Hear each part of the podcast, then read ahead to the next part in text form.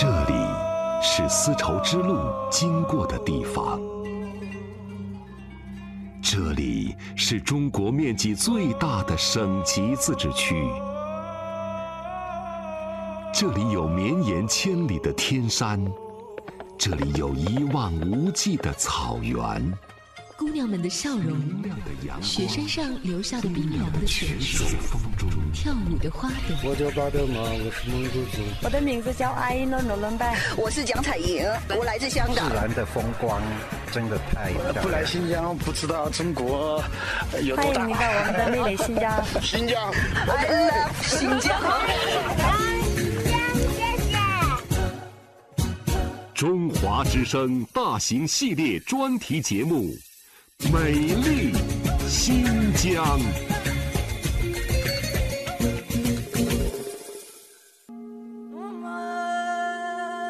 相传，在塔克拉玛干沙漠的边缘，在丝绸之路必经的道路上，曾经存在着这样一个国家。它不知始于何时，最早的记载。是在汉朝，在汉朝，它已是古代西域十六国中的泱泱大国之一。龟兹国当时繁盛的时候，就是当时过有一个西域十六国之中的一个大国，辖区面积当时也是在西域里面比较大的一个大国。它从军事上来讲，它有十万兵，很鼎盛的了。它的老百姓这边大概按当时估算，可能有个七十万到八十万。它位于如今的新疆库车县一带。在古代是丝绸之路新疆段的重镇，它因为是十字路口交叉口，像南北贸易、丝绸之路必经之地，它南北贸易之中的话，它发挥的作用特别的大。这个商贸物流这块比较的发达。它是鸠摩罗什的故乡，相传大乘佛教便是由此传入中原大地。它有着绚丽丰富的雕刻绘画艺术。其石窟比敦煌石窟还早建成一个世纪。唐玄宗梦入仙宫，听见仙乐，坐下《霓裳羽衣曲》，其中高潮部分《婆罗门曲》就来自于此。这个神秘而美丽的古国，叫做龟兹。而这样一个繁盛一时的国家，如今却消失在了时间的长河中。一千年后的今天，荒漠上留下的唯有一个个残垣废墟，让人忍不住想象：当时的龟兹国是怎样的呢？它又为什么消失了呢？如今。我们只能从遗留的废墟中一窥究竟。大家好，欢迎来到苏巴市佛寺遗址旅游参观。我们采访组所乘坐的车子，从新疆库车县出发，向东北行驶二十多公里后，来到了龟兹古国的苏巴什佛寺遗址。苏巴什佛寺遗址在古代被称为昭固里大寺、确里大寺。苏巴什是维吾尔语，意思是水的源头，而昭古里确里是梵语的同名音译。苏巴什佛寺是龟兹古国的一个寺庙，背靠天山山脉的一支雀尔达格山。寺庙在千年风沙的洗礼下，仅余大片的断壁和佛塔，但仍然不失恢宏的气派。我们能从中想象当时盛景。好，我们现在要参观的是我们苏巴什佛寺遗址中最大的佛殿遗址。我们可以看一下这个佛殿的外墙，这是佛殿的外墙，墙高墙高十八点五米，可以看一下，它整个是夯筑而成的。我们从整个寺庙占地有二十万平方米。据史料记载，最繁盛时，佛寺内的僧侣达上万人。其城有三重，就说这个围围墙有三重，三重围墙，塔庙千所。而且我们这个地方苏巴市佛寺遗址，你看啊，我们这个面积，你首先看这面积，二十万平方米，没有耕田水渠的痕迹，就说明这僧人全部靠供养。龟兹国当时建了塔庙千所，上万名僧侣不用劳作，全靠供养。由此可见，当时的龟兹国是多么信奉佛法。就是这样一种氛围，孕育出了一位影响了龟兹、影响了整个中国的佛教徒——易经家鸠摩罗什。他母亲是我们这个。龟兹国的国王的女儿叫鸡婆，然后他父亲叫鸠摩罗园，说是印度过来的这个流亡的一个贵族，然后跟他母亲结婚以后成亲以后，然后七岁的时候，鸠摩罗什就随他母亲在这个佛寺修行。鸠摩罗什在二十多岁时已通达大乘佛教的佛法，后来他开始了宣扬佛法的工作。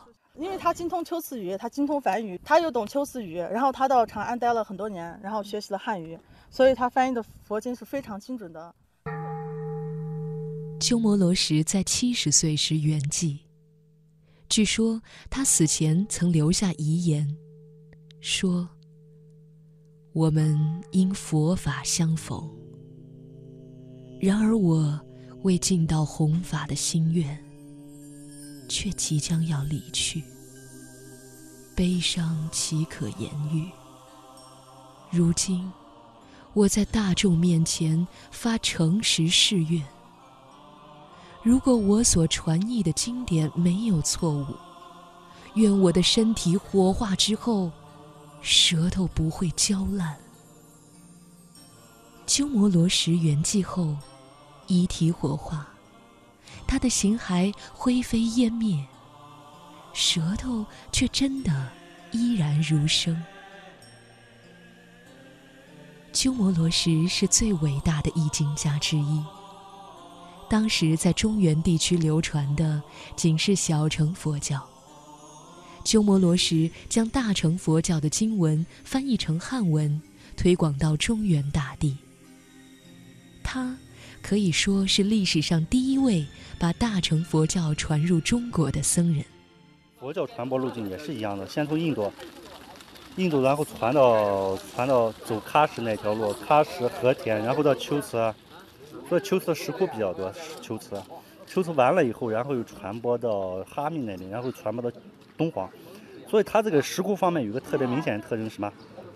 你在秋瓷石窟看的全部都是那种有印度人的文化的一种。它是典型的，就是说印度那边印度教过来以后，它飞天全是南飞天，而且它那个佛等等那些都是有外国人特征的。然后再传传到敦煌的时候，飞天就变成女飞天了。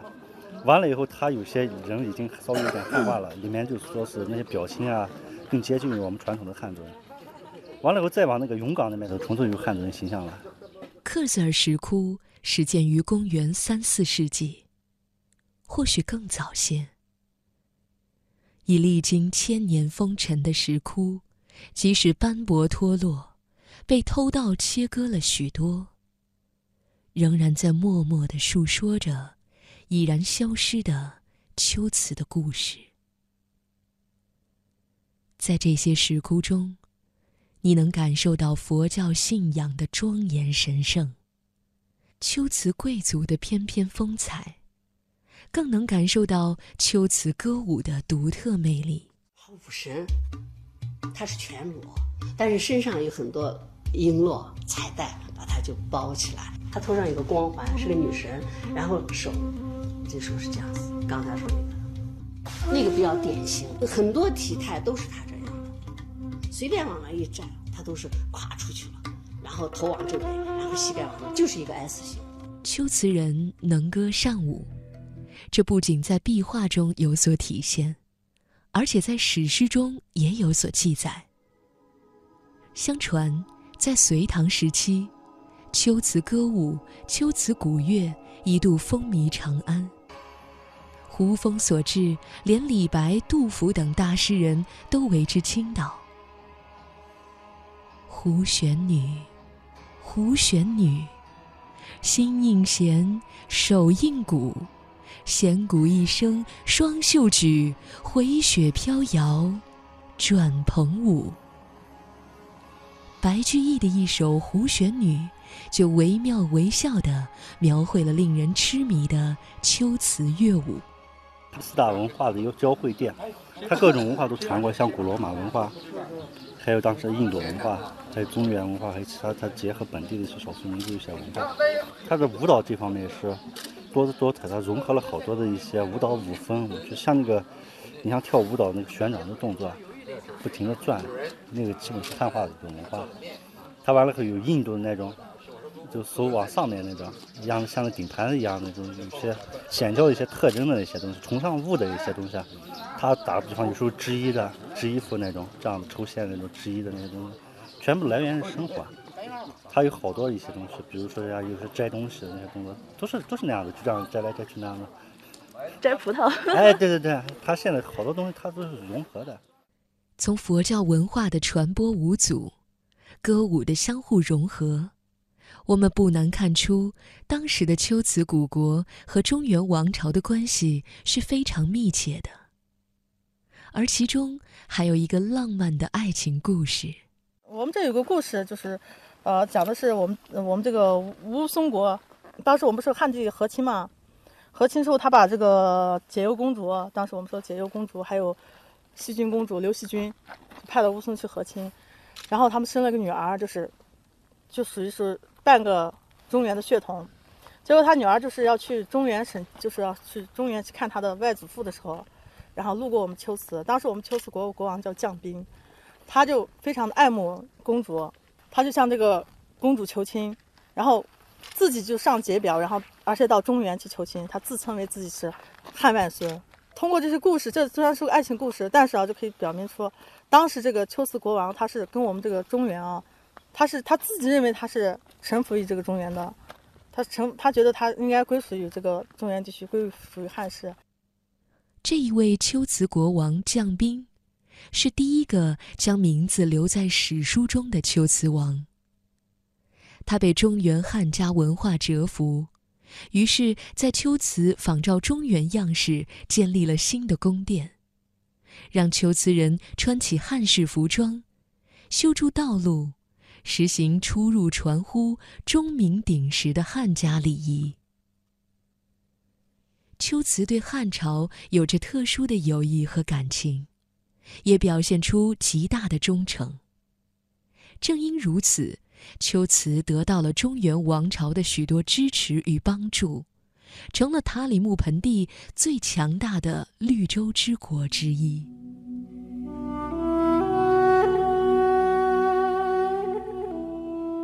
即使已经成为当时最强大的西域国家之一，龟兹仍然难逃消亡的命运。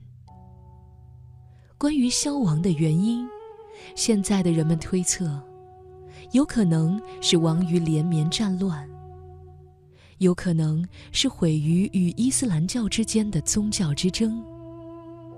也有可能是龟兹国民们在战争中留下的创伤太深太痛，于是主动选择了搬离和抛弃。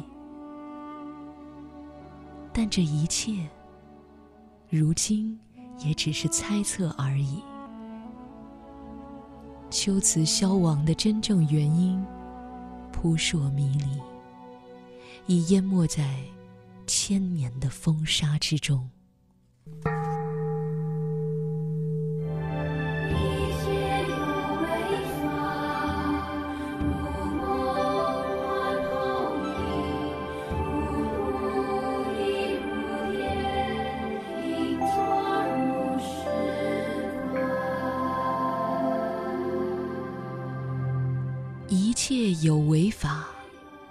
如梦幻泡影，如露亦如电。应作如是观。这包含了无穷智慧的寄语，出自鸠摩罗什所译的《金刚般若波罗蜜经》，被称为“六如记”。鸠摩罗什的这一段寄语，预示了世事无常，也预示了他所出生并长大的、如今已消失千年的古国秋瓷的命运。这一个当时西域十六国最强大的国家之一，如今已消失在悠悠的历史长河，只遗留下一处处残垣遗址，留给世人无限的猜想与遐思。